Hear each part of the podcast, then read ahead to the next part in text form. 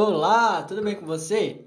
Meu nome é Jean, eu tenho 15 anos e eu sou estudante da Escola Estadual Padre Aurélio Góes. Bem, basicamente nesse podcast eu vou ensinar para você alguns princípios básicos sobre o violão. Vamos nessa? Então, o nome violão é somente agregado aqui no Brasil, você sabia?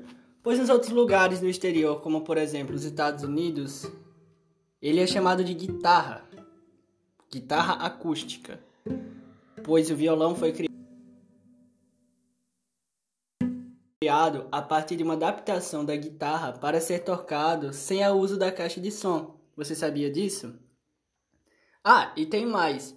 O violão de nylon aqui no Brasil é basicamente um patrimônio cultural da música samba, choro, MPB, entre outras. Já nos outros lugares do exterior, Basicamente é mais possível encontrar um violão com cordas de aço.